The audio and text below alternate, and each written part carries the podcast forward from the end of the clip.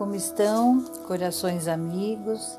Que as bênçãos de Deus e de Jesus se estendam sobre todos os corações, sobre todos os lares, sobre todos os nossos ambientes. Hoje nós trouxemos do livro Vinha de Luz, pela psicografia de Francisco Cândido Xavier e do mentor Emmanuel. O tema é Purifiquemo-nos. Diz assim Paulo: De sorte que se alguém se purificar destas coisas, será vaso para a honra, santificado e idôneo para uso do Senhor, e preparado para toda boa obra. É Paulo que nos passa em carta a Timóteo. E Emmanuel vem nos explicar assim. São apenas alguns trechinhos. Em cada dia de luta, é indispensável atentar para a utilização do vaso de nossas possibilidades individuais. Na Terra, onde a maioria das almas encarnadas dorme ainda o sono da indiferença, é mais que necessária a vigilância do trabalhador de Jesus nesse particular. Aqui nós entendemos também que trabalhador não é somente o trabalhador da casa espírita ou da igreja ou do templo ou do centro da evangelização dos evangélicos, não. Todos os lugares nós somos chamados a servir.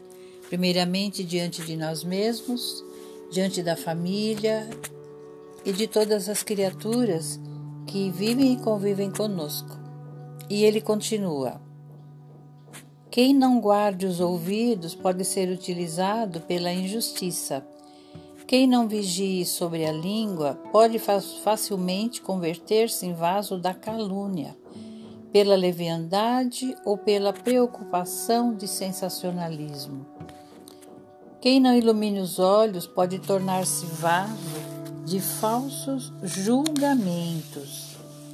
Quem não se orientar pelo espírito cristão será naturalmente conduzido a muitos disparates e perturbações, ainda mesmo quando a boa fé lhe inculta propósitos louváveis. Raríssimos são aqueles que de interior purificado podem servir ao Senhor, habilitados para as boas obras. Observa, pois, amigo, a que princípios serves na lida diária Lembra-te de que o vaso de tuas possibilidades é sagrado.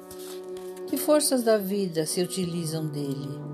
Não ouvides, não esqueças, acima de tudo, que precisamos da legítima purificação, a fim de que sejamos vasos pela honra e idôneos para o uso do Senhor. Então nós entendemos que Deus, nosso Pai, Jesus, nosso irmão maior, confiam em nós e se utilizam de nós, da nossa boa vontade, da luz que nós trazemos, porque somos todos filhos de Deus e que possamos fazer o melhor uso, enquanto aqui estivermos, de todas as nossas possibilidades, que possamos ser para o outro o que gostaríamos também que fizessem e que fossem para nós. Deixo aqui, irmãos queridos, o meu abraço pedindo a Deus que abençoe a todos e até uma próxima, se Deus quiser.